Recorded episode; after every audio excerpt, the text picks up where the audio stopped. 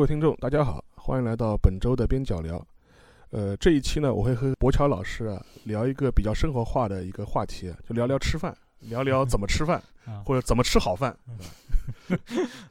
我前两天吧，就看了一个个新闻报道，它是统计就是中国现在的家庭结构，他就会发现，就是说接近两亿人，就是可能面临着自己独居的这样一种状况，有可能是。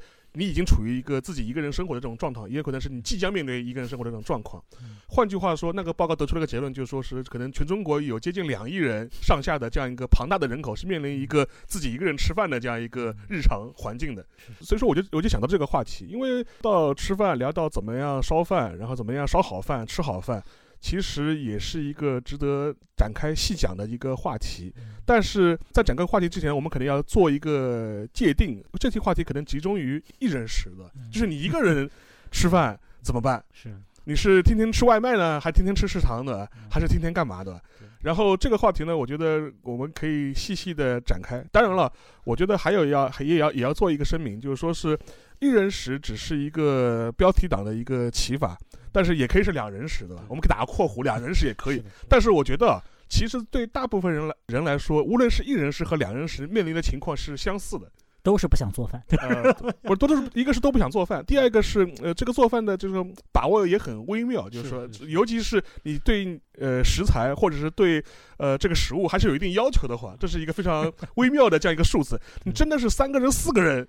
五个人、六个人，那有那倒也是另外一种说法了。对对对，因为因为那个时候虽然说众口难调，但是你众口难调，你也可以把菜做的样数多一点，总有一款适合你这样，对吧？但一个人吃饭，甚至两个人吃饭就是比较难。当然，我也非常高兴啊，因为刚才沙老师告诉了我一个数据啊，中国有两亿人口将要面临一人食的这种，说明我们这期节目的潜在听众只是两亿。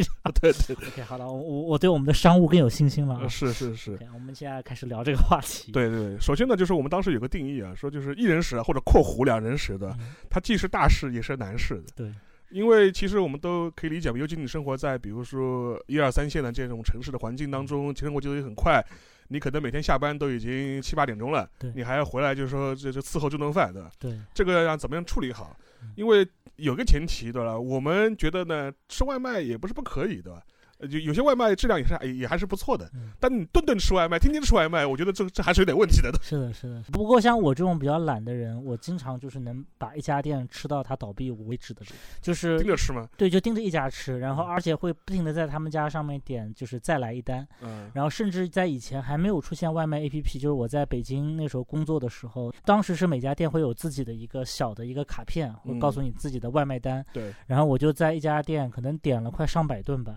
然后我突然有一天灵机一动，我想试试他们家另外的一款东西，我就打电话过去，我说我要点啥啥啥，然后对面停了大概三四秒钟，说你为什么突然要换你的菜？他已经知道你是 他，他完全真认识我是谁。然后所以，所以我其实以前也是个外卖青年，但是随着人到中年，然后体型越来越发福，然后。去每次去单位体检完之后，每年的例行体检，然后都跟上坟一样。拿到体检单的时候，就像你小学或者初中时候要回家做作业要翻开本子的那个心情，就是只要能不翻开就不翻开。然后翻开以后就是各种指标超标，所以我后来也慢慢的开始自己在家做饭。而且我其实不讨厌做饭嘛，然后所以说这个是我自己做饭的一个语境和外卖之间如何达成一个平衡。哎，但是有一点啊，我想问一下，因为。国乔，你之前也有留学海外的经历嘛？对，就是很多人都会说，他学会做饭都是在留学的时候学会的。嗯，因为这样一个环境嘛，他一个人生活，然后他又想吃家乡的口味的，那怎么办呢？那只能自己做啦。我是典型的，其实以前就会做。啊，你就是你去之，你留学前就会做，对，但是我肯定做的不多，在家确实是我以我妈为主，她做饭以前也比较好吃，是，现在比较偷懒了这样子，但是以前做饭确实比较好吃，但是我基本上基本上的饭菜我都会做，然后当然真正的大面积大规模自己一个人做饭，其实确实是留学国外的时候，然后而且那个时候我自己在超市打工嘛，在一家华人超市，如果大家听过 锦湖端会议，我我讲是有黑道背景的，对对对，我讲我。的这个留学经历的时候，我在一家以前曾经有黑道背景的超市打工的一个经历，在他们家如果是员工买菜的话，大概能有能打个八折还是八五折，然后如果你离职以后，可能还能享受一个九折的优惠，当然要刷脸这样。我估计我现在去刷脸已经不太管用了，这样，但我以前刷脸还是管用的，所以那个时候其实是呃利用这个在超市的这个便利吧，然后其实。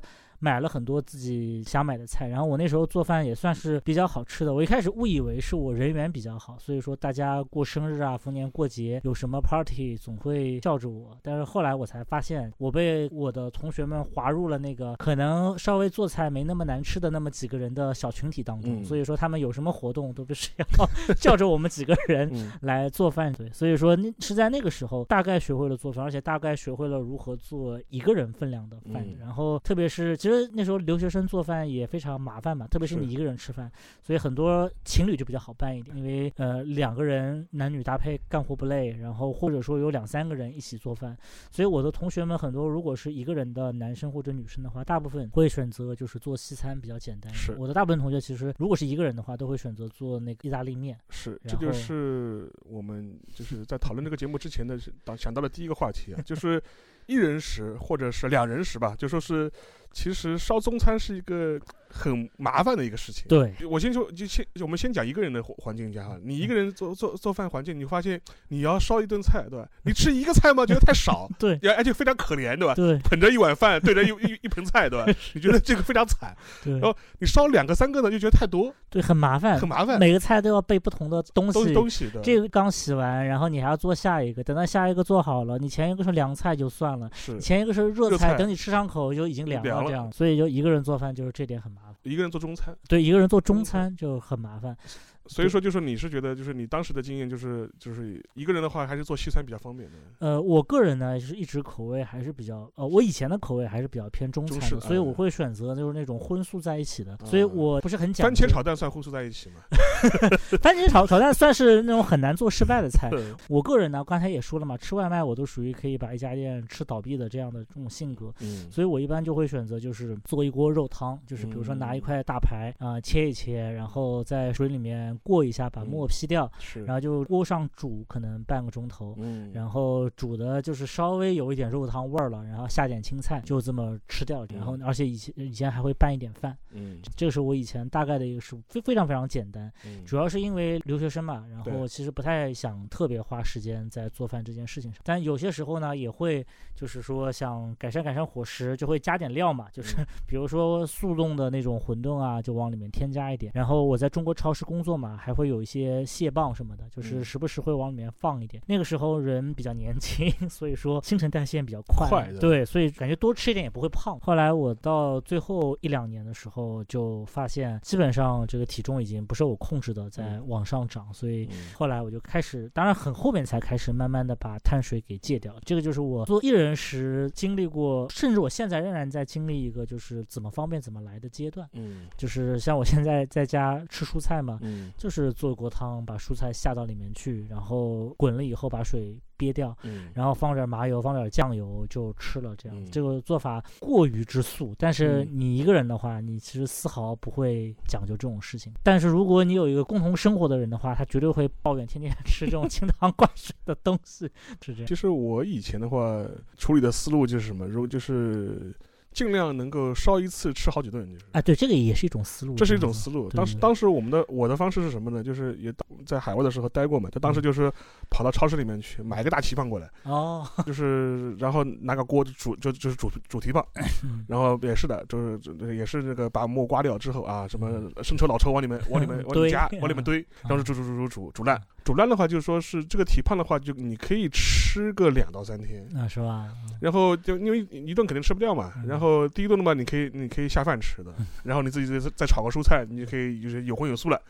然后的话，吃到后面的话，你还可以把这个蹄膀剩下的剩下的东西捞出来，汤汁捞出来，就下面吃。哦 我一直在国外，我觉得有一个问题啊，因为你如果比如说去读书的话，你多半时候是要跟别人 share 一个房间，对，然后你的冰。箱其实也是要 share 的。我以前做鸡汤最头疼的就是做完第一顿以后吧，你你比如说已经吃掉一些鸡鸡汤和鸡的一些架构了。对。然后那剩下的部分就很麻烦，特别是鸡架。嗯。你比如说蹄膀嘛，蹄膀你可以实在不行，你可以用筷子把把它分一分这样子。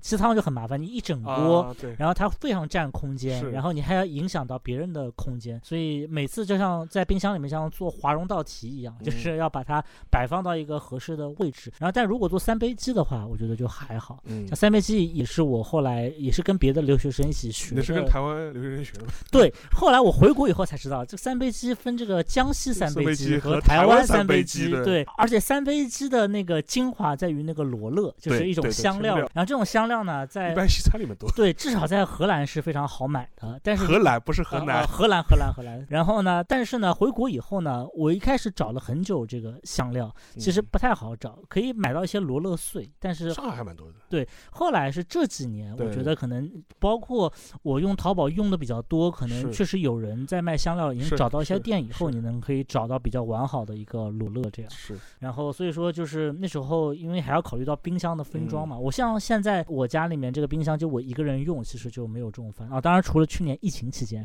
那个时候冰箱是寸土寸金，每一个地方都要想好了要塞满一个可以储藏的食物。对，那个是一个比较特殊的时期。嗯，所以说相对来说啊，就是说我当时就是一人食的话，其实也是做西餐比较多。如果自己做饭的话，你一般做什么？呃，其实很简单嘛，就是最简单嘛，我我买买块牛排过来煎一煎嘛，就这个也是最方便，因为因为牛排也不占地方，地方不占地方，在冰箱里面会放的比较，对，放可以放的很很密集嘛，很密集，对对对。然后的话就是一种嘛，你拿拿牛排过来煎一煎，这种比比较方便。还有一种嘛，就是比方说你要吃碳水嘛，那你就做意面。对，而且意面的话，其实也是一个丰富多彩的一个门类嘛。就是说是各一个是面的类型会不一样，然后做法也不一样。你可以是最简，你也可以是，你可以红做，也可以白做，对吧？是，这是个你你可以自己自己选择。还有一种的话，我我当时就应对一人食的情况的话，就说是定期不定期的包一次饺子或者包一次馄饨。哦，这样你你这么心灵手巧。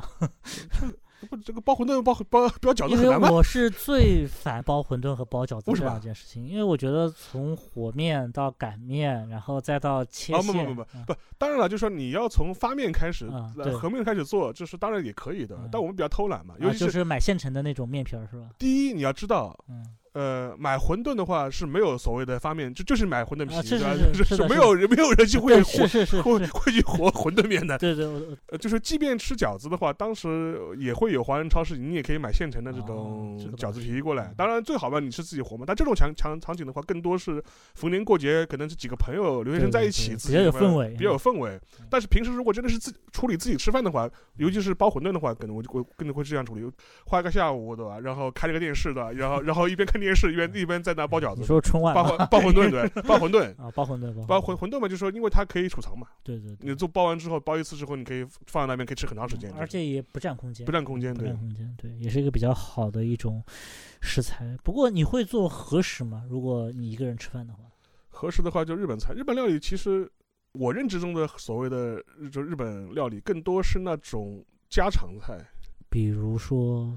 什么玉这玉子烧啊，这这或者是这这这种，个人感觉玉子烧比较难做，我没有特别成功过。呃，你需要有个专门的，我买了啊，买了，我我有，我在家里有。啊，它是有点小窍门，一个棱，有一棱一棱的一个方锅嘛，我买过，我在家试过大概五六次，都跟我自己在外面吃到的玉子烧感觉不是很，它很难，就是很难，就是一半凝结一半软的那种，就是一半汤的那种状态。呃，就是你烧的过程中，你必须拿个筷子，必须在一直在那搅，对对对对，所以说它是有点小窍门的。是的，当然除了这个之外，其实很多的日，我认为的就是所谓的日式这种家常菜，其实。有的时候你也讲不清到底是日本日本菜还是西餐，因为就是说有很多算是和风洋食吗？啊，对对对，和风洋食对吧？就比如说什么什么咖喱是吧？什么那不勒斯面啊，就就就 是就是 感觉是吃了萨利亚啊，对，就是这种，就或者是什么开口香肠啊，就就就类似，就那不就是章鱼那个形状的吗？对，就类就类似这种东西嘛。其实就是就是一种家常菜，就是这种日式料理的好处就是说它有一些菜是可以做预制准备的啊，对。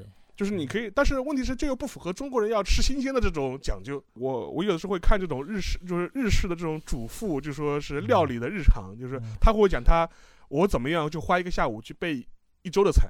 哦，这样。然后他会各种用各种各样的呃封装好吧，就把就是我把一周的菜都安排好，每每天烧什么，每天烧什么，然后我把前面的菜全部料理好，洗干净，然后用速冻的方式把它冻在那个冰箱里，然后我每天晚上的时候，我只要把我预预制好的这些东西拿出来，然后做，马马马上就可以烧，稍加烹饪就可以，烧加烹饪就可以了。但是中国人就得吃新鲜，对吧？我必须要现现杀、现买、现买，对吧？对对对对。但是呢，就当然除此之外呢，其实还有一些，就是说日式菜，呃，其实也挺快手的。我后面也可以跟大家就是就慢慢分享的。是的，是的。所以说我们就。相对来言，我们就觉得可能是这种呃西餐或者是和风洋食，这种可能更方便、更快捷，对吧？尤其是一个人菜，一尤尤尤其是一人食的这种状态。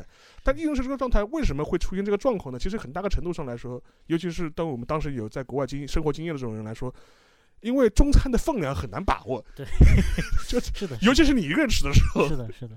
而且就是你要么就烧很多次把它分开来装，要么就是一次性吃完。但是就经常会出现那种非常尴尬的情况，就是已经挺饱的了，但剩了两 块，但是下一餐呢好像又用不上，又不够，又不够，对，就非常尴尬。这样，这就是可能就是不像牛排，你烧出来就是这么多。然后意面大概其实就是分量就比较好把握一点。中餐就是烹饪过程又很复杂，而且有很多菜，像你说的蹄膀这种，包括还有有时候做一些红烧的这种东西，你必须要提前腌制。对。然后每次一腌制就要半个钟头，然后你去洗完手拿本书读，还没一会儿又要过去再看看这个食材的这种状况是什么样。不过在国外的时候，我觉得有做一种菜是非常幸福的，就是内脏。啊，因为外国人不太吃，很便宜嘛。对，我以前读那个就是那个陈寅恪最后二十年嘛，它里面就讲到说，那个时候留学生在美国就是最好吃的就是内脏，因为老外不吃这种下水，是。然后你可以买很多又便宜，然后中国人又喜欢吃。然后我那我那时候在反正把我们家周边的肉店都逛过了，然后基本上他们，当然他们那时候也卖什么鸡心、鸡肝，然后这些东西我就说你帮我留好，他们每天就会就是有时候会留一小袋，对我每周去拿一下，然后把它。血水过干净以后，就能做一个小炒鸡杂。不过做小炒鸡杂就很麻烦嘛，因为第一你要，比如说你要把血都去干净，然后你要把它该切的要切开，这样子能更干净一点。嗯。然后还要腌制，腌制完以后你还要切洋葱，因为如果你干炒的话是比较就是就比较味道比较重嘛，你必须要混一点蔬菜一块炒，所以这个洋葱切又是很辣眼睛。其实如果稍加处理不慎，又是可能有十分钟都不太想睁眼这种状态。所以说就是中餐确实就很麻烦。而且这种东西你放到冰箱里面，第二天再吃的话，这个洋葱至少这个洋葱就不太能吃。是的，对。然后所以说中餐它就是很多地方它就麻烦在，而且像还包括中国人比较喜欢吃鱼嘛，对。国外几乎没有什么鲜鱼可言，基本上都是冻鱼嘛，都是冻冻鱼排。然后你偶尔偶尔的情况下看到一条，比如说鱼，就是可以做成那种中国汤，鱼汤可能不太能留。但是你在荷兰怎么买河鱼呢？我们在荷兰不太能买到，但是我看见在法国的那个在巴黎的时候。我同学在中超里，塞纳河养的吗？是有不知道是哪边河养的，但是是鲤鱼 啊，对啊，就是养在那个缸里面的，然后挺贵的，因为那个估计都是空运过来的，冰鲜也不算不能算冰鲜吧，可能 就是空运过来的活鱼，嗯，反正我也不知道是怎么入境的，然后但这个东西就非常贵，是。对，然后这而且这种东西只能一顿吃完，不能不能不能不能留到，要么就很腥嘛，是，所以就很麻烦，嗯。而且以前我出国前也比较土嘛，我我也不知道这个鱼还有鱼排这么一说，就是你会听说过什么 fish and chips，但是你不会往鱼排的方向去思考。后来才发现老外鱼都是煎的，跟做牛排没有什么区别。然后我们中国人。一开始不太会做，不太会处理，很容易那个鱼就烂在，就是就烂了，就会你就是很难翻面嘛。然后就是会发现西餐里面也有很多，作为一个留学生刚刚出国做饭其实是个大问题。然后很多人，包括我知道的很多情侣，其实都是第一年因为做饭 相识相爱。对，我有是因为因为做饭这么吵架分手了啊。当然后面可能会有这种问题了，对。当然一般来讲，很多人就是在做饭上面互相帮助，对。就是你说吃鱼的话，就是有欧美地区可能是这样，就在日本。稍微好一点。啊，日本还是鱼文化还是比较，当然它更多也是吃海鱼嘛，就是就是河鱼这种还是相对还是比较少，但它处理的方式比较好，就是很多的这种日本的这种这种厨房的那个灶台，那个灶具下面它有的时候它会有个专门烤鱼的一个小的一个架子，你可以把它抽出来，你可以把鱼放在里面，就就直接在里面烤，所以说相对来说处理会比较方便一点。对，但是荷兰人民就属于比较生猛，荷兰人民会吃生鱼哦，飞鱼吗？对，飞鱼就是一条，然后拌一点那个酱酱黄瓜，对对对，然后再放一点。那个切的那个洋葱末撒在上面，撒在上面，然后一条把它吃下去。对，那个鱼油脂非常的好，然后其实可以生吃的嘛，也没有什么寄生虫。对对，但是就是很难吃到中国人意义上的那种鱼汤啊，或者那种红烧的鱼就比较难。就是熬的白乳白色的，哎，乳白色的汤，对，像我比较喜欢吃的这昂刺鱼啊、鲈鱼啊，那个可能肯定没有的，对，那个没有的，没有的。对，国外确实物质生活的种类上是比较贫乏，不，主要是他们不吃河鱼。对他们不吃，咱不吃河鱼。中餐的话，就是说，如果在海外的话，会碰到这些问题啊。其实，像博学老师，你回国之后，我反正据我了解吧，反正你是厨艺还是非常了得的。的，因为我吃过博学老师亲手烤的羊腿的。然后这样的话，其实因为你现在其实也你也是至少目前状态，你是一个人待着嘛。对。然后的话，但你自己平时虽然你会说你比较偷懒啊，但是我觉得你在吃上面还是有点要求的。我印象很深的时候，去年疫情的时候，我们就是视频会议聊天的时候，你你会聊了一半说我要去看看我的锅里怎么样。我觉得哎，你这 你心思很好吧？就是关在家里面，你还在就是就是自己还在煮这些比较繁杂的这种料理。对，因为也就是因为疫情在家里面修身养性的，对时间有点过度剩余。然后如果你光看书、光看电影，又有点，而且我的工作是需要大量在现场处理的。如果被关在家里的话，其实反而什么都做不了，所以就会经常去看。看一看我的菜怎么样了，然后特别是一些蔬菜，而且这个我还是非常震惊啊，就是一个储藏蔬菜的一道门。就是去年疫情的时候，我才发现，我自以为是一个至少你只要做饭的人就知道，就是如果你蔬菜买回来以后，很多菜场为了让蔬菜显得比较水水灵嘛，会喷很多水。但这种东西如果你放在冰箱放久了会烂光，所以我一般就第一是不会买这种菜，第二是如当然去年疫情比较特殊，所以拿回来的菜如果出现这样的状况，我都会先。放很多餐巾纸在里面，让它充分的吸水。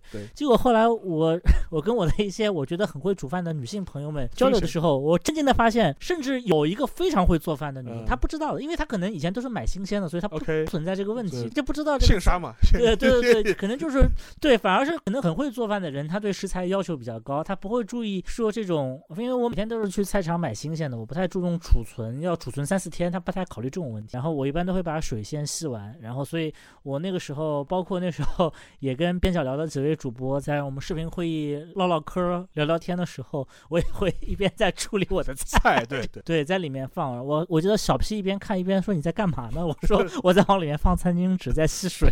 ”对我其实生活里面还是一个比较生活化的人。然后对，包括还有其他的很多菜，包括那种腌制的菜嘛，我也希望就是说能够时刻关注一下吧，不要腌的过了，也这样过咸，或者说你腌的太久，其实对肉。或者对内脏，它的腌制的质量都不会特别好，就希望它能保持在一个比较好的状态。然后包括像刚才 沙老师说的羊腿吧，我其实那个疫情期间在家也做了。那主要其实就是因为我们家锅具。大小的问题，所以那个羊腿呢，如果在保证你不太费调料的情况下呢，它只能腌到羊腿的一面，所以我要确保 时不时要翻个面，然后两边，因为那个时候所有的调料都很紧张嘛，所以我自己就非常精打细算，舍不得。除了我的那百里香啊，除了个别的一些调料我家实在太多了以外，其他大部分调料我们家也属于一个半仓位的这么一种状态，我也分分钟怕会消耗完掉，所以说就是也要精打细算吧，这样。然后那个时候一个人在家，呃，连连腌东西都要 都要注意一下，不敢说没过去去腌，这个也是就是一些特殊情况吧。你的料理之路。是完全是自己摸索呢，还是什么有家传？其实是有我妈自己以前她比较擅长的一些菜，然后或者不能说是她擅长，而是一些其实我觉得比较简单，但你家只要有适合的厨具和适合的食材就可以做。比如说有一道菜听上去很麻烦，叫就是汽锅鸡，就是云南汽锅鸡。汽锅鸡对，就是你不做你会以为这道菜其实挺麻烦的，但其实你如果你做了，你会发现它这道菜非常简单，几乎不花什么时。时间，但是呢，就是它的要求就是两个，第一个呢，你要有云南气锅，对啊，然后而且要有比云南气锅要更大的一个铁锅，这样才能把蒸汽闷在里面。哎，以前这种高压锅可以做。呃，高压锅做其实不太好，因为它其实就气锅，器它不是中间它有一个凸出来像个小火山一样的那个那个口，它其实就是要把里面的水拱成一个蒸汽，然后蒸汽达到那个气锅的盖子上以后呢，它又冷却，也不叫冷却，叫凝结，凝结，然后它慢慢等于说这一锅其实是通过蒸汽呃烧出来的这个鸡汤，然后而且一定要火候控制，这非常讲究。你红烧肉多烧个五分钟，其实问题倒不是特别大，当然也会有一点问题了，但是不至于特别大。但是你汽锅鸡稍微多烧一点，这个肉就老掉了。所以说，但是它其实整个过程非常简单，就是几乎不太需要占据你特别多的烹饪的精力。你把它呃处理好，甚至料酒都不用放。我现在已经不放料酒了，然后就能做出一锅非常鲜的。味够吗？够。非常够，因为就是因为前两年我是听说中国好像是有些，这包括世界上好像都是有些争议，就是说这个味道，我们所说的这个四味啊，酸甜苦辣，呃，酸甜苦辣咸，但是辣应该是痛觉，它不算是一个味道，但是它这个痛觉，嗯，对，其他几个味道之外，然后大家说争议说还想再加一个味道，然后中国人好像是有一种说法，说是想提议说把鲜。鲜这个味道加入到这个里面去，因为他们认为鲜跟咸跟其他不太一样，它是一种非常独特的食材的一种味道，而且是经过有一定科学依据的，它可能是一种氨基酸在经过这个美拉德反应以后所产生的一种比较独特的味道。像那个汽锅鸡，如果你选择好的小籽，然后你选你整个烹饪过程不至于特别老，那一锅汤就是非常鲜的，稍微加一点点盐，加一点点麻油，就是一个质量非常好的一个味道。我大概从小学开始就开始吃。汽锅子，我们家有一个汽锅鸡汤。后来我自己出来住以后，自己也有个气锅装备。然后比较愁的就是买鸡的问题，因为后来因为各种禽流感啊这样的问题，所以就室内它就是活鸡活鸡就比较少。然后我家住的地方以前还有一些卖活鸡的，然后现在也比较少，所以只能去其他地方一下子买，比如说三四只鸡，然后回家处理完放到冰箱里面，然后再拿出来。而更多的时候是我妈在南京处理好的鸡，然后我回南京的时候，然后带到上海来。就是我我我们家有一套非常标准的冷链流程，你很难 很难讲。我光那种低温保温包。我就有三四个，OK，我对各种低温保温包的性能 都有非常明确的了解，而且以前不懂嘛，以前总觉得说是不是在里面再放一个，比如说把农夫山泉或者一个什么冰袋，然后再放到里面，后来发现不需要，因为就是你只要把那个东西放满，这个鸡和鸡之间就是互为冰袋的一个关系，而且你还能再多拿两三只鸡，对，所以说我。我从出国留学到现在都有一个称号叫做鸡专家，听上去不是很好。鸡王，对，鸡王，没有没有人这么称呼过我。你不要在节目里面给我乱起外号，没有人这么称呼过我。但做三杯鸡啊，做小炒鸡杂，然后做汽锅鸡，我还是大盘鸡呢？大盘鸡不太擅长。对，因为我后来大家注意一下，是不太擅长，不是不是不会做，是吧？就是你要让我，因为大盘鸡属于一个没有那么难，就是你要做到一个。七十分的水准还是可以的，没有那么难。对对对，但是你要想做到像我们吃到一些那种新疆馆子里面的那种什么驻湖拌、驻京拌，对，那个就那那是专业厨师做的大盘鸡，我们个人是力所不逮。不过沙老师，你会有什么比较比较擅长的这种上菜？我我你有什么比较擅长的食材？这样讲，就是我的料理之路的话，中餐这一块的话，我只顶多是局限于上海家常菜。你说酒香草头算上海家常？算啊算啊。那如果草头圈子呢？因为我因为我不吃圈子，就是我就是我也是不怎么吃内脏的人，就是这样子。对的，所以说就是说。我的中餐江浙沪家常菜就是就就是超超出这个范围的话，特别复杂的这种东西我肯定不会，像汽锅鸡这种东西我 我是肯定不会去做的，对吧？也做不来，对吧？然后的话就说呃，就比如说你能想到的一些上海菜，对吧？从从从红烧肉开始，这种都是这种都是可以操作的。哎，比如说如果其他地方的人说红烧肉可能就是红烧肉，但是江浙沪人吃红烧肉是非常讲究的嘛，可能要放冰糖啊，放冰糖，对各种东东西。所以你的红烧肉做法是比较讲究的红烧肉的做法吗？还是比较快手菜的那种做法？呃，因为红烧肉对我来说是一个比较重大的菜，比较重。大的菜，就就是 横菜横菜，就是你一旦决定要做，那还是比较讲究的去去做吧，就是不然的话你也不要做，就是就是要尊重这个肉，尊重这个肉，尊重这个，而且实际上因为红烧肉其实对肉的要求还是挺高的，如果觉得好吃的话，就是就是要那个肥瘦啊，啊肥瘦要挑，当然肉肉这个猪肉本身你要也要比较好的猪肉，然后呢就是然后这个肥这肥瘦的比例你要考虑，而且实际上面当然这是我个人看法了，就是很多人觉得可能太腻啊什么，但是我觉得红烧的精髓是这个肥肉的啊，是的。是，就是就是，如果你看到一个人，你可以你可以吃的少一点，但不能没有，不能没有，就不能没有。但是问题是，你可以少吃，但是这个肥肉是精华，精华。而且如果你烧的好的话，这个肥肉应该是非常。顺滑的口感，它不会有一种非常肥腻的这种吃吃不下就这种感觉。要拌着米饭吃是那种非常好的，非常好的。然后的话就是说，把让汤汁是挂在白白米饭上面，然后一起一起下肚，这是非常好的。要挂碗，要挂碗，对，这是非常好的享受。但是问题是，葱姜放多少，这都是有讲究的，有讲究的。而而且说实话，就是每家人家每家人家的这种口口感和味道是不一样的，包括上色什么的，上色是不一样的。哎，那你会在红烧肉里面放一点，比如说就是搭配的配菜或者拌着，还是就是一个纯红烧肉？放鸡蛋。放鸡蛋？对啊，啊，就是就是那个哦，我知道了，就是跟红烧肉一起做的那种鸡蛋。对啊，而且是而且就说是像我小时候很多记忆都是记都留在红烧肉的配鸡蛋嘛，就是鸡蛋反而是觉得跟跟跟能被那个肉汁浸润过之后，味道特别 尤其的香呢。OK，那那除了红烧肉以外还有什么？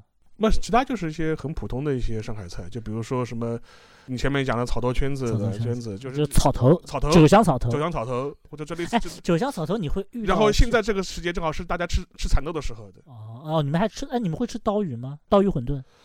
刀鱼馄饨。我家里以前还会包包，现在估计也懒得去去做做这个麻烦的事情了，就是所以这种，就是现在可能会吃现成的，或者可能会更多一点。就现在这个季节正好是那个吃蚕豆的时候，就是我的上海菜手边范围全部都是在家常菜的这个范围，就自己吃自己烧的时候，呃，有的时候可能会偏西餐更多一点。是西餐，因为我们要不直接把话题就转移到这个西餐这个方向上？因为我知道我我因为以前一直看到你在那个包括像豆瓣上面发，第一个就是牛排爱好者，第二就是汉堡爱好爱好者。你在家会自己做汉堡吗？会啊，就是把汉堡的肉然后煎一下，然后加着面包一起吃吗？还是呃，其实汉堡这个食物呢，就听上去就说是感觉就比较快餐。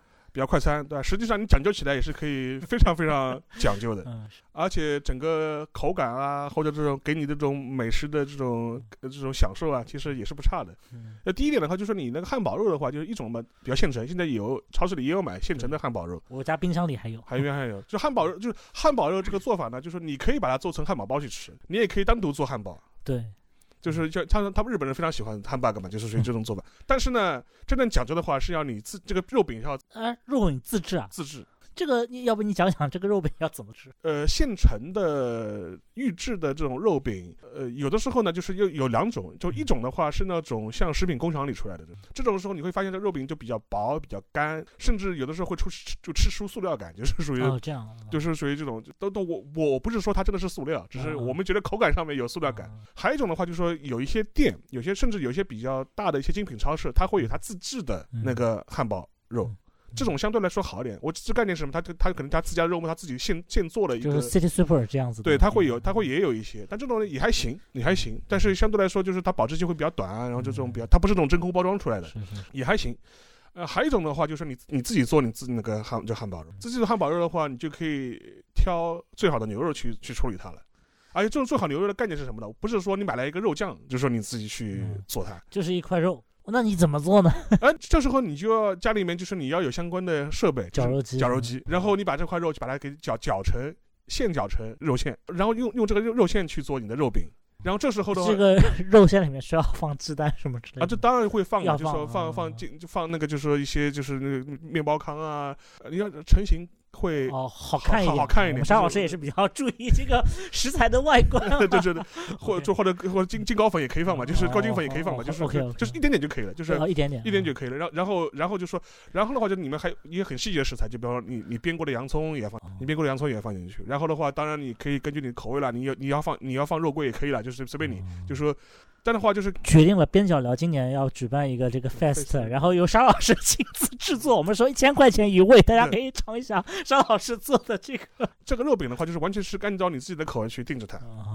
你甚至就是更奢华一点，你再可以就是你做肉饼之前，这个肉酱你还可以再浸再浸泡一下也可以。就那你这个就一套流程，我不算你最后煎的时间啊，就你光是把这个肉处理成一个能够上锅煎的这么一个肉，怎么讲肉饼？肉饼大概要多长时间？半小时可以了。啊，这么快？半小时可以了。就是这个就是什么无他为手熟啊。OK OK 啊，这个卖肉翁不是，就而且还有个问题是什么呢？就说是你不是做光做一个肉肉饼啊，你可以做好几块呀，其他的可以放着呀，就是。哎，那这个听上去是比较可口。的 样子，然后除了肉饼之外，你还可以放你自己喜欢放的其他的一些配料，从牛油果到番茄片，到番茄片，然后到酸黄瓜，然后到其他的一些菜叶都可以，生菜、生菜叶，然后都可以。但是你也可以就是，然后这一套全部弄完，然后你就可以得到一个非常完完美的、符合你自己口味的一个，还有酱汁。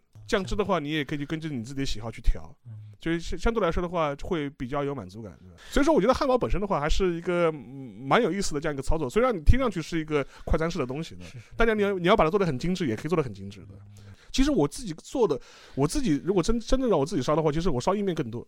烧意面更更多，而且意面我就觉得就是比较简单嘛。当然，这个煮意面，反正我以前看意大利人煮意面。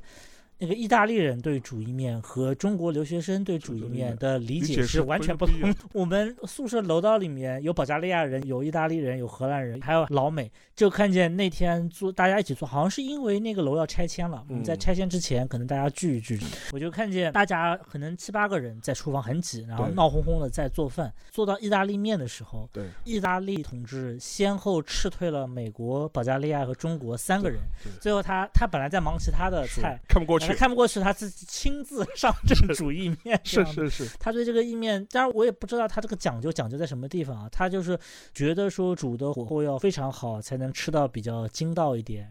然后，但是其实我也很难理，而且他那个酱也要现做，就是他那个那个要把那个西红柿、洋葱要切好，然后上大蒜。然后意大利人也是非常喜欢，这个跟《教父》里面的是做意面的讲法也是一样的。他对整个，当然 恕我直言啊，但是我吃到的时候，我觉得意大利面以我这个水准而言，我吃不出特别大的。我除了吃龙虾意面，我能吃出区别以外，其他我都吃不出区别来。就是面的口感嘛，就是说是有的时候会会比较讲究口感，比如说你。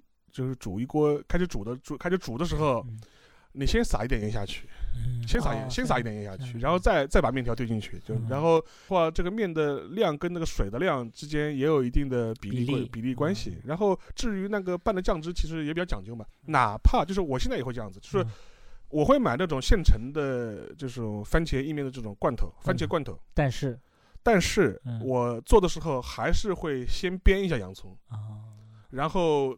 把洋葱煸香了之后，再把这个酱倒进去，倒进锅里面，再去把它把它弄熟。呃，你自己做的话，你可以切一些你自己小的配料撒进去，就比如说一些小的火腿，一些小的一些豌豆，然后甚至一些蘑菇，你可以撒，你可以撒进去，然后。如果你想追求一些比较新鲜的口感，你还可以再再现切一个番茄丢进去啊，小番茄。然后的话，这样的话虽然是一个底料，它这个基础是一个罐装的一个番茄意面的一个酱的罐头，但是呢，你还能吃出新鲜食材的感觉。哎，不过我刚才一直有个问题啊，我们今天讨论是一人食嘛？对。无论你是比如说汉堡里面加生菜，还是刚才你说的这个做意面的时候煸洋葱，对，这个似乎你要消耗掉都不太可能一下子消耗掉一个洋葱，或者就是洋葱切半个嘛，就就切半个，然后。生菜就是拽一片下来放到里面去哦，因为洋葱嘛，就是你放在那个。保鲜袋里面，你你就是苟延残喘个一天还是可以的，就就就这个倒是。但是我有时候一一个怕它锈掉，第二个呢就是怕它就是把冰箱里其他食物食物串掉的。对对，味会你多能放你多放两个两个碳盒嘛。然后除此之外的话，但是这是意面，当然意面的话，除了番茄意面之外，还有一些其他的一些做法。因为可能中国人他不习惯吃色拉嘛，他要吃炒菜炒出来，我是可以接受的。你如果你是可以接受的话，其实很多这种蔬菜组合的话，你是可以不起油锅的去解决它的。对的，这个最好的点就是在于你 可以少洗不少碗。对对对对对对，我就是因为这个，所以基本上只煮一锅水来煮菜，对，就是几乎没有什么油可言。日式的家常菜的话，其实也有一些比较方便的、适合一个人吃的东西。嗯，比如，比如说白菜锅，白菜锅就我觉得非就非常适合一个人吃，你就这一碗饭都能吃下去，就是。对对对。然后，而且如我一直是觉得说，如果你的主要你做的是一锅，比如说是一锅汤炖菜，炖菜的话，其实是比较好消耗。是的，就是而且它就食物放的时间特别久，它不像炒菜放凉了不太好吃。然后也不像凉菜本来就冷冰冰的，它那个食物的口感维持在一个比较高的阶段的，它的时长比较长一点。是。然后烹饪起来的话，当然就是比较花功夫吧，因为它要炖很久。前面的话就聊一聊我们的就是料理的这种进阶之路的，后面的话就有一个好奇，就是讲到。料理嘛，肯定讲食材，食材了。就说是你平时去哪买菜？我现在在家，因为是传统市场吗？其实有转变，以前我还是去传统市场比较多。嗯。但是因为疫情以后呢，很多这种卖菜的这种人家，他可能搬的搬，走的走。我现在更多的是在去那个青美鲜食，然后然后青美那边的菜。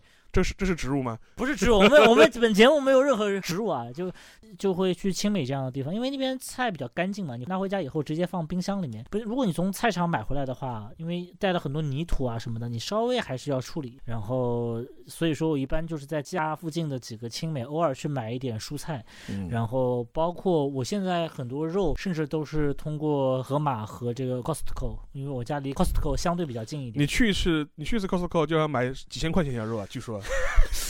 啊，对我去一次高斯特口就要买非常贵的肉，因为去一趟很难得嘛。有时候你特别是你去的时候，你可以拎一个空箱，因为我没有车嘛，所以我一般就是拎个行李箱嘛。对，去对，真的是拎个行李箱。我去的时候是，所以说有时候在 Costco 里面就显得我个人非常奇怪，因为很少看到一个单人的男士，然后拿一个巨大的行李箱，然后在那边挑一堆肉，而且就是经常我前面后面都是人，然后都是携家带口型的嘛。因为去 Costco 最多的其实就是以家庭为单位的，这是一项家庭娱乐消遣活动。对，像我这种一个人单枪匹马办一张卡，然后进去，然后买的都是硬货。对，然后什么生鲜，觉得你是开店的。对，像像开店的，对对。然后我一般会买呃美国的这种牛排，然后而且是一整块嘛，所以我每次最累的并不是去买，也不是去结账，也不是去等位，而是回家。回家以后我要把它进行一个预处理。这个预处理倒不是说要怎么着怎么着，而只是把它切成块。是，但整个过程非常累。我每每次。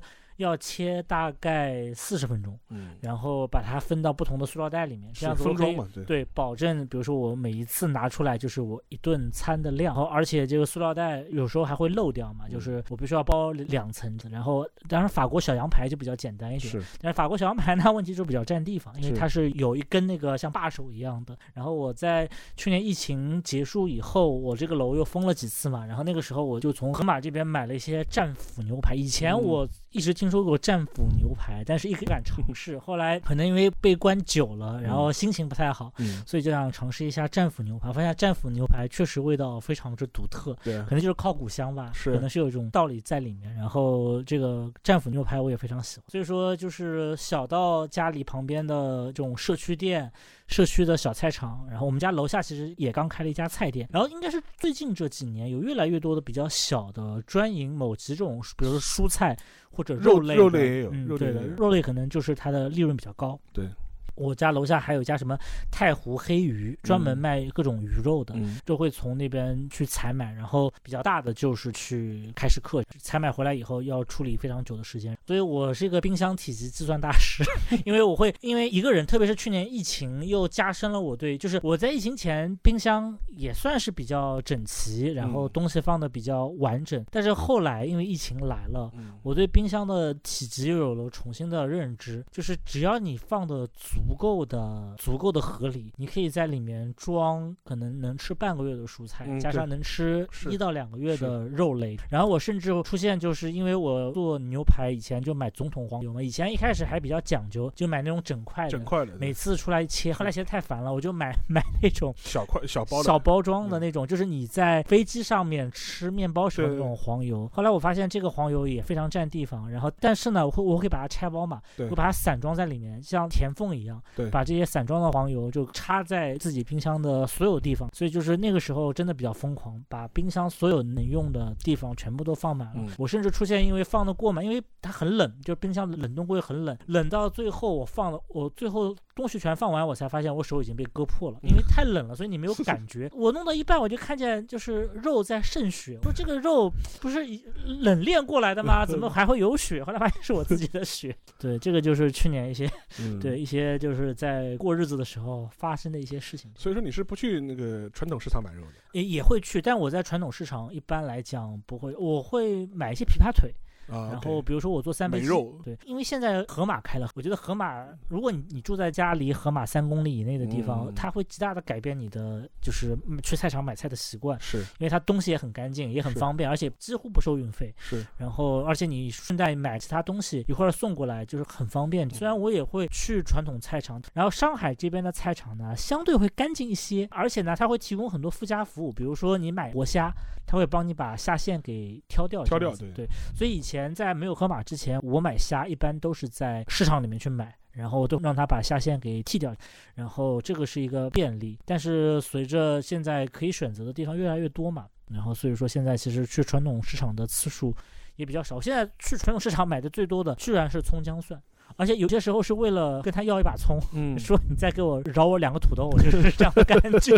对，他说你不就是跟我想要把葱吗？我说我今天葱比较多，要不可以给你。然后要么就是一些传统市场里的预制菜，像蛋饺这样子的东西，OK，会会比较多。嗯，对。然后基本上就是，我不知道你现在会去传统，我几乎不去。我们那我们家附近其实有，但那个那个菜场其实说实话我也已经很久没去了。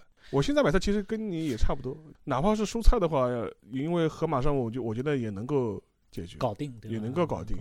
像若干年以前，你可能还会去传统市场买买买买猪肉啊什么的。是的，是的。但现在感觉好像也没这个心象了，就是属于。而且说实话，我觉得当然老一辈人可能会有这种感觉，他觉得菜新鲜嘛，或者猪肉什么新鲜嘛。但说实话，我觉得这些地方就是肉铺里面的出来的肉，其实你也是的，你根本没有办法保保证它的质量的。我觉得我宁愿相信一些超市，毕竟是个连锁品牌，你可以找到它。盒马出了问题，我稍微冤有头债有主的。对，冤有头债有主，我找你，你这个市场里面，它对吧？这些就是。市井屠夫，大家也都听说过鲁智深拳打镇关西的故事。我们没有鲁智深的身板，但是也怕自己遇上镇关西。对，所以我其实对菜场里面很多东西反而不是很信任，特别是它的很多那种运作环境啊。这是上海算比较好一点的。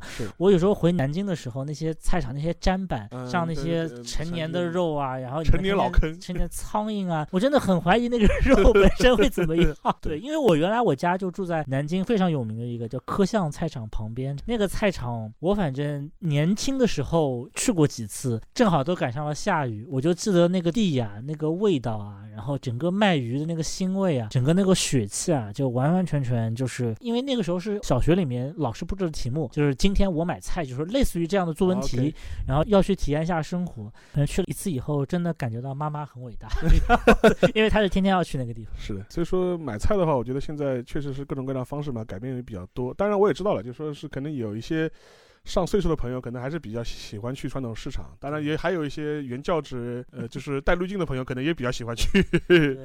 甚至可以自己种，因为我自己就是不自己种罗勒可以。呃不不，种薄荷可以，因为因为是这样，因为我老家在那个在苏州嘛，然后是有些啊有地亲戚在乡下啊有地，然后他们是有地的，然后我一去以后就看见他们家那个青菜都长到他们家花圃里面这样，然后我说哎那挺好的，都吃新鲜的，他说是，反正吃不掉的就丢给我们家猪，然后我也感觉受到了冒犯。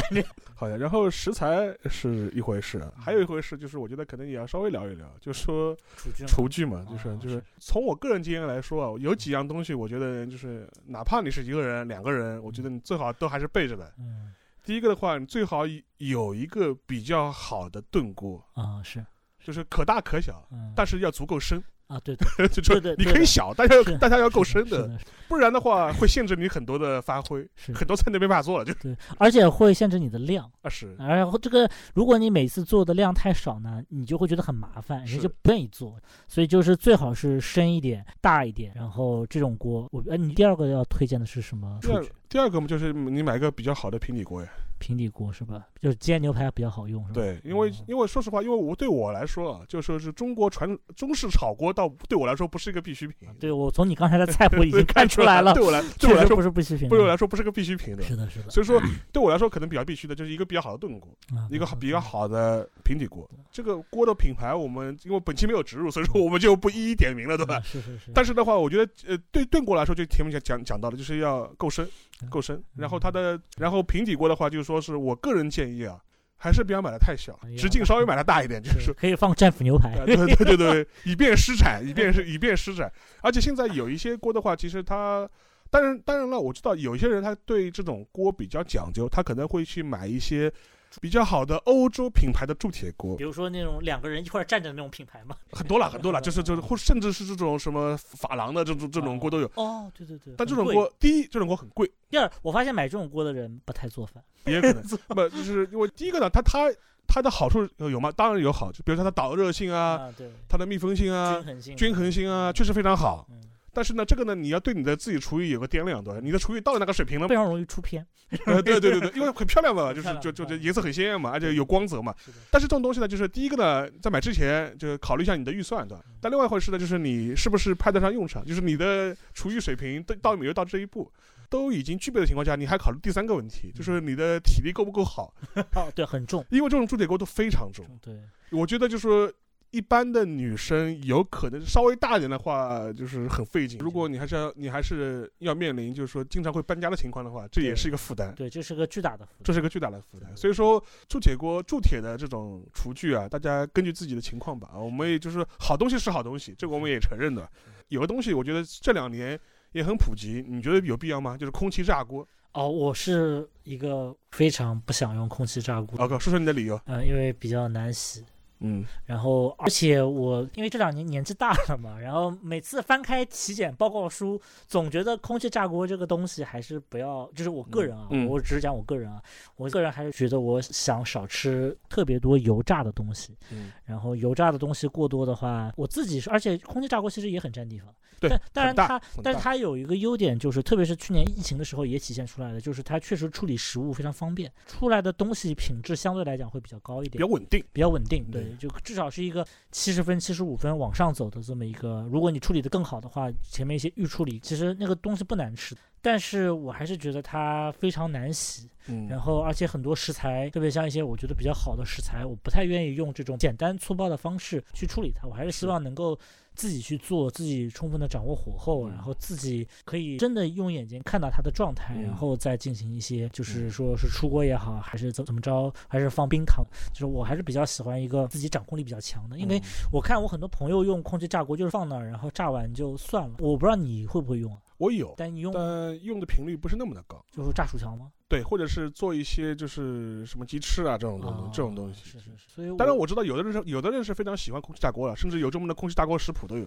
所以空气炸锅的话，大家也是 我们仅供参考，大家酌情。还有一个东西的话，你觉得是不是必要？就是烤箱。我以前觉得烤箱没有那么必要，现在改变了。所以我我我觉得，如果你做牛排的话，我觉得烤箱是必不可少的。如果你做一些比较厚切的话，你甚至要放到烤箱里面去烤嘛。其实烤箱也是比较有用的这么一个东西，然后所以我现在对烤箱的态度发生了很多，而且我烤箱里面的装置也是越来越全。我现在应该是除了那个插在那个肉里面的那个温度计没有以外，其他的什么挂炉的温度计啊，我其实都已经都备好了。所以我觉得，包括我家常年会备有那种锡箔纸嘛，然后也是要应对很多烤鱼和这个烤羊腿 以及这个做牛排的一些就是这种基本操作。我觉得好像还有个很大的好处，它不贵。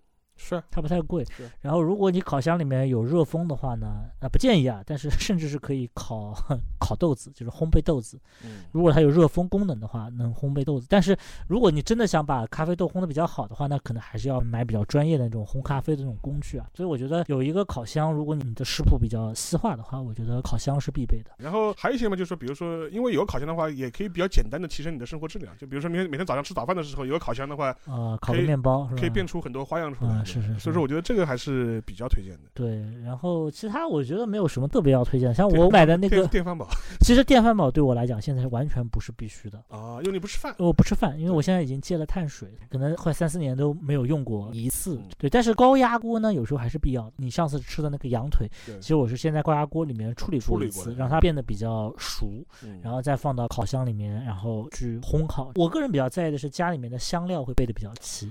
对香料的话，因为在上海的话，实际上现在是有些很多专门的店和渠道是能够提供一些香料，而且甚至我还去过他们上海远郊的一些呃农场吧，啊是吧？就是专门种这种 香料的，这样。从罗勒到迷迷迭香开始，就是什么都有，就是。我们家有两大盒迷迭香，到现在你那个牛排都不够这些迷迭香 撒的。然后因为我觉得就是香料，它是一个可以迅速提升食物感觉的，就是你可能不一定，就是你可能你的厨艺并不是说那么。那么好，但是你有一些孜然，有一些比如说鱼汤的白胡椒或者黑胡椒，然后特别是那种可以手磨性的，然后包括像我也比较注重盐，我们家也有粉盐这样的，对，然后所以说你有这么一些东西以后啊，就是你未必你的味蕾被训练到可以感受到这些东西的差别，但是它会迅速的提升你整个食物的品质和一个幸福感，所以我觉得香料是能够让食物味道变得非常好的这么一种快捷的方式。另外我们家以前没有。嘛？后来就有大量的冰糖，对，甚至在疫情期间，在家还做过一件让我邻居上门的事情，就是我在家砸冰糖，因为那冰糖太硬了，我怎么砸都砸不动。然后邻居都上门了，他以为我们家出了什么事情，家暴。那个时候大家人都在家里面嘛，然后另外还有一些，我觉得是江浙地区可能大家会使用比较多的一些调料，就是那个糟卤。我觉得糟卤这个调料非常优秀，呃，当然我不建议就是同一包糟卤用很久，因为我知道很多店里面是一包糟卤下去以后，比如说你糟个毛豆、糟个花生或者糟个白灼虾，要可以糟很久的，可以糟几轮的。但我在家基本上就是每糟一次，然后就换掉。但是糟卤是一个特别方便的一种调料，我一般夏天的时候。会从盒马买可能一一斤左右的这种虾子，然后把它就是放葱姜蒜酒，然后哦那个蒜没有啊，葱姜酒，然后放到锅里面白煮一下，放点盐，然后就放到灶炉里面，然后大概糟个十八个小时左右就可以吃，然后放到冰箱里面嘛，然后温度也比较低，然后每天可能就吃个。二三两，两三天吃完，因为糟卤过了嘛，它保存时间也比较久。然后虾子的鲜味。好呀，然后讲完了厨技之外啊，就是终于进入我们最后的环节，就是我们可以推荐一下我们自己的一些私家料理吧，或者是吃的比较多、做的比较多的。比然后的话，其实我我前面的话有一个，就说是我觉得刚刚忘了说了，其实我很推荐做咖喱啊，对我很推荐大家大家可以试试做咖喱，就是说因为这东西我觉得。第一也是可以做一次吃好几顿的东西，而且的话吃吃法也不一样。就第一个的话，我觉得如果你是刚入门的时候，你可以去买现成的咖喱块。但这种咖喱块的话，现在的话你能够买到一些可能一些日式品牌的一些咖喱，因为因为日本人比较喜欢吃咖喱，而且甚至有很多这种关于咖喱的一些日常菜的一些做法的一些研究方式。因为日本的各大食品厂家都会出自己的这种预制的咖喱块。然后它也有各种口味的选择，就是从甜口的到辣口的，或者说到几分辣的。然后它每家的调料可能这种成分也会不一样。甚至我看到过日本的一些专门的关于咖喱的这种日常咖喱做法的书，你把哪一家的咖喱块跟另一家咖喱块混在一起，会更好，味道一加一大于二。甚至有这种研究的书的。所以说，有的人话会专门就是尝试这种不同品牌或厂家的咖喱预制咖喱块进行进行调配的。然后这是一种，因为咖喱的还如果当然你在此基础上你更进阶，你可以直接买咖喱粉。买咖喱粉的话，就是说是就是说你自己要肯定要掌控一下它的一些比例啊什么东西，相对来说的话，呃更进阶。但是的话，如果你能够掌握的话，味道也是不错的。而且除了吃饭之外，你也可以做其他很多的处理，就比如说你可以。蘸面包吃，你也可以下面吃，然后做一顿的话，我觉得是对一人食来说，这是一个非常友好的一个东西。而且给大家一个诀窍，就是无论你是用预制的咖喱块，还是那个用咖喱粉，你在做之前记得先用洋葱去煸完之后，再把你的料丢进去，然后再开始放你的其他的一些。我发现你家洋葱的用量挺大。是的，是的，是的，是的，我很是我是一个很喜欢吃洋葱的人，我甚至可以吃生拌洋葱，是吧？也可以推荐一个我吃的比较多的，就是一个一个猪肉白菜锅，这个也是比较方便。这个也是比较方便的，就很简单，你买一颗白菜过来，对吧？你把叶子全部掰下来，然后你猪肉的话，你可以挑一些有肥有细的这种五花肉这种感觉，然后的话切片，相对来说切的比较。它是怎样做法呢？就是你把白菜之后呢，就是一片菜叶加一片肉，一片菜加一片肉，然然后把它塞到锅里面去，塞得越密集越好，塞得越密集越好，然后就开开火煮。给大家一个诀窍。就是做的时候呢，记得切几片柠檬丢丢进去，然后煮出来之后，口感第一个话它就会去腥味嘛，嗯，第二个的话口感会非常的嫩。